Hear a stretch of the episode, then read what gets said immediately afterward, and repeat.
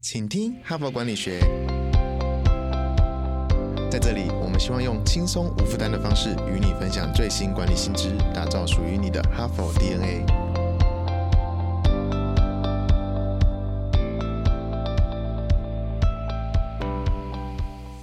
Hello，各位听众朋友，大家好，欢迎又回到我们的节目。我是本周的代班主持人，哈佛商业评论全球繁体中文版的副主编，我是敦化。今天是星期四了，大家前几天有没有像我们这周的主题一样，提升你的专注力呢？那我们在前三天的节目里面，都跟大家介绍了专心的重要性，还有应该要怎么保持专心的状态。不过呢，今天星期四，我们轻松读的最后一天，我们要来。反其道而行，来谈谈让脑袋放空的重要性。想不到吧？其实不专心也是有好处的哦。那在节目开始之前呢，如果各位条件允许的话，我想请各位听众朋友稍微伸个懒腰，站起来走一走，或者去泡杯咖啡、泡杯茶、上个厕所都可以。总之呢，让自己进入一个很放松的情绪里面，不要让自己太专心哦。谢谢你每天收听，请听哈佛管理学。哈帕即将迈向收听人次破一千万的里程碑，在这个特别的时刻，我们希望能与你一起留下回忆。听了将近九十周的哈佛人物面对面专访，你想现场感受看看吗？有兴趣的哈帕好友，请保留四月二十八日周五晚上的时间。你只要在 IG 上公开发现动，并且 at HBR 台湾，记得一定要公开哦。就会收到我们私讯给你的活动报名链接。如果你没有 IG，你也可以在 FB 的活动贴文留言，并三位朋友，也可以收到报名链接。另外，我们也特别保留实习，给这一阵子赞助哈帕，并且留下联络方式给我们的粉丝们参与。当天的人物面对面贵宾已经确定了，是知名的精神科医师邓慧文，很棒吧？本次活动完全免费，现场开放六十位粉丝参加，额满为止，赶快报名哦！好，各位朋友放松了吗？前几天我们一直在跟大家强调，要专心，要投入，进入心流，要长时间专注在一件事情上面。那我知道我们有很多的听众朋友，其实是会把我们的节目累积起来，一口气听好几集。如果你是这一类的听众朋友的话，可能听到现在你已经浑身僵硬了，就都不敢动，因为连续好几集我们都跟你说要专心致志。那大家可以稍微放松一下哦，就是我们现在不是很强调工作生活的平衡吗？其实工作生活的平衡关键哦，就是在张弛有度。人生嘛就是这样子，我们的精神也是这个样子，不能永远都在紧绷的状态。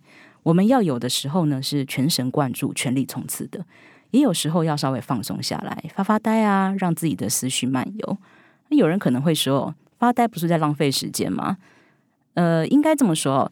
如果说专注力可以提升我们的生产力，那思绪漫游就可以提升我们的创意。还记得我们在前两个礼拜第八十七周的主题呢，谈的就是发掘你的创意。那一周我们就有介绍到，其实创意是可以被训练的。但是大部分的人提到“创意”这个词的时候，都还是觉得啊，这就是灵光一闪的产物。虽然说创意是可以被训练，但是我们认为创意来自灵光一闪的这个认知哦，也不是一个误解。因为的确很多时候，你就是灵机一动，头顶的灯泡就亮了，灵感就来了。那各位听众朋友，你们有没有想过，这个灵机一动的状态是什么？有的人说呢，他在洗澡的时候最容易灵机一动。有的人说呢，哎，我散个步，呃，坐个交通工具，比方说搭捷运或搭公车，突然就灵机一动。有人说我吃饭吃到一半就灵机一动，哎，我咖啡泡到一半灵机一动。还有人是刚睡醒迷迷糊糊的时候突然灵机一动。那大家发现了吗？这些情景乍看好像没有什么共同点哦，其实是有的。就是在这些时候的你，不管是洗澡、散步、做捷运、泡咖啡、刚睡醒，这些时候的你呢，都在。做一件事情就是发呆，或者说这个时候的你其实是在思绪漫游，没有错，就是这种超级不专心，甚至可以说你根本就没有在专心的时候，就是最容易产生创意的时候。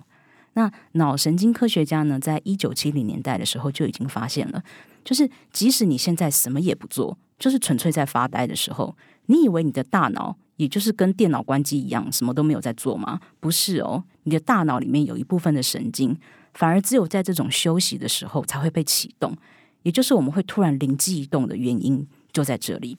那当我们什么也不做，觉得很无聊，或者是说做一些让自己脑袋放空的事情的时候，甚至是你迷迷糊糊快要睡着的时候，这种时候呢，你会觉得自己的思绪好像已经像气球一样飞走了。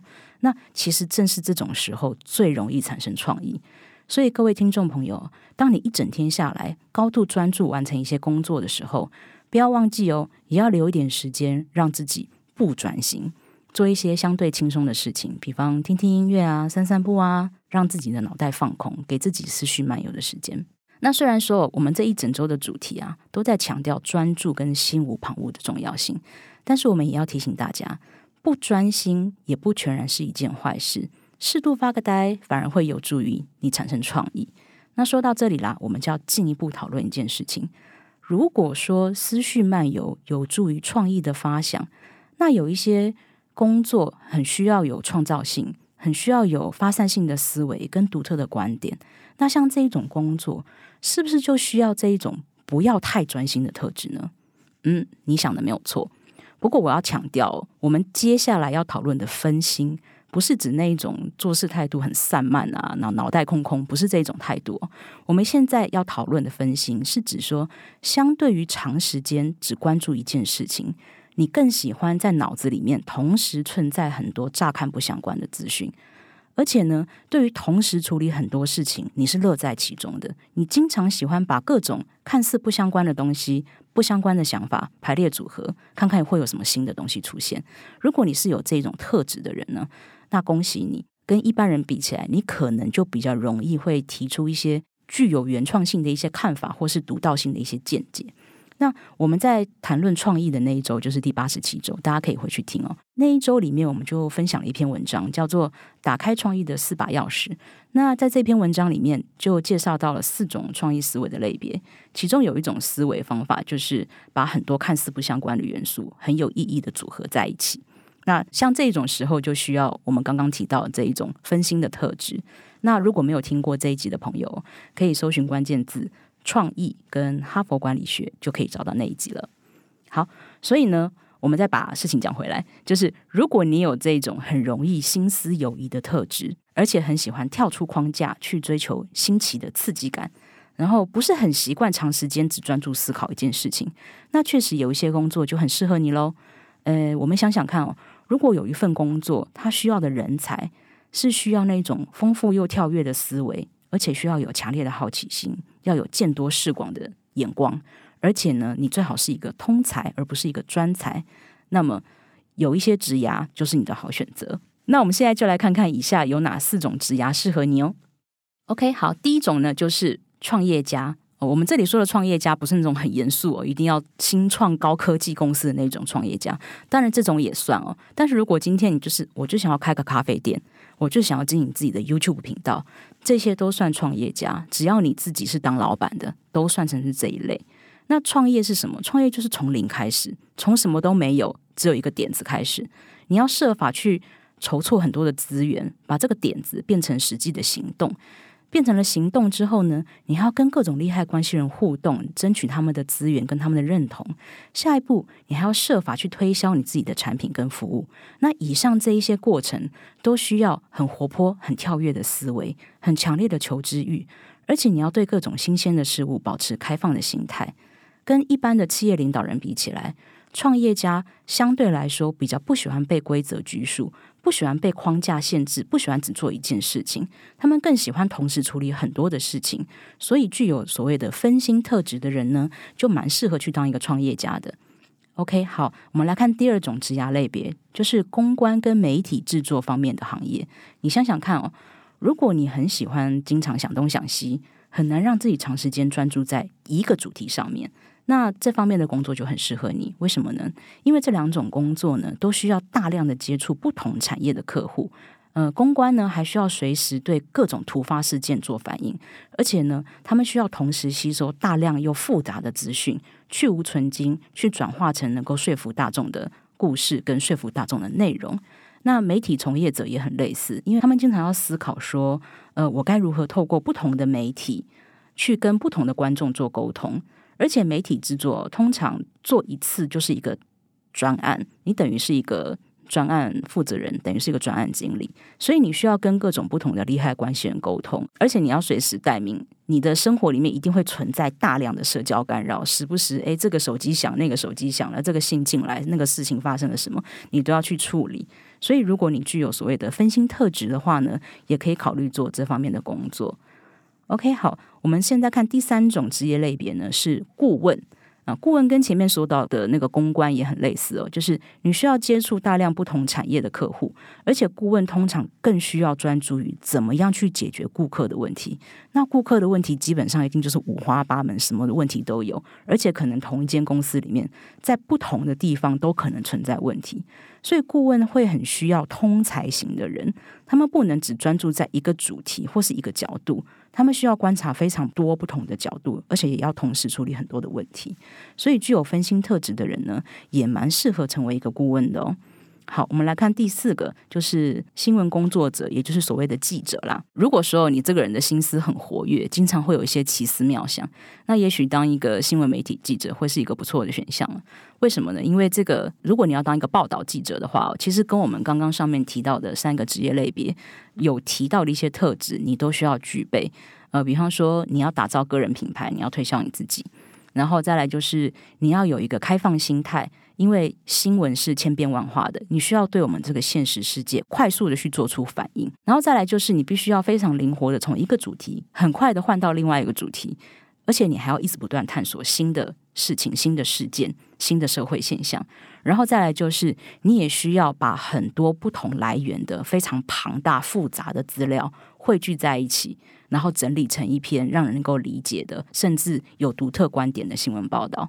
所以，当一个新闻人，当一个报道记者，如果你可以很熟练的去应付这种需要分心、需要大量思考、需要同时处理很多事情的状况呢，也就会比较得心应手了。好，以上就是四种，如果你具有分心特质的话，可以尝试看看的职业类别。不过，我这边也要提醒一点哦，因为我们这一周的主题是专注力嘛，所以即使我们今天介绍了非常多。分心的好处，还有分心的人适合从事哪一行？我们还是要强调一件事情哦。不晓得大家如果有听过我们在八十七周谈创意那一集的时候，有一集呃，我记得是第四天吧。第四天我们介绍了一篇文章，叫做“只有创意还不够”。那篇文章呢，就强调了一个重点哦，就是说虽然创意很重要，但是如何去执行也很重要。那执行的重点就是很需要专注力，你才能够。很好的完成你要执行的事情，所以呢，创意当然很重要，专注力也很重要。我们刚刚在节目开始的时候不是有提过吗？就是你要去取得一个平衡，你最好就是可以在需要专注力的时候集中专注，做好自己的事情。那在需要创意的时候呢，你也适度的让自己放松一点，啊，让自己所谓的脑袋放空一下。诶，也许一个灵感就冒出来了。所以，如果你可以灵活的在这两者去做切换，能够很清楚的知道说啊，这个时候我需要专注，我要做什么样的事情让自己保持专注；在需要创意的时候，我又可以知道，哎，怎么样可以去激发一个环境，让我自己。可以更容易的产生创意的想法的话呢，那如果你可以很灵活去做切换哦，相信对你的工作就会非常有帮助。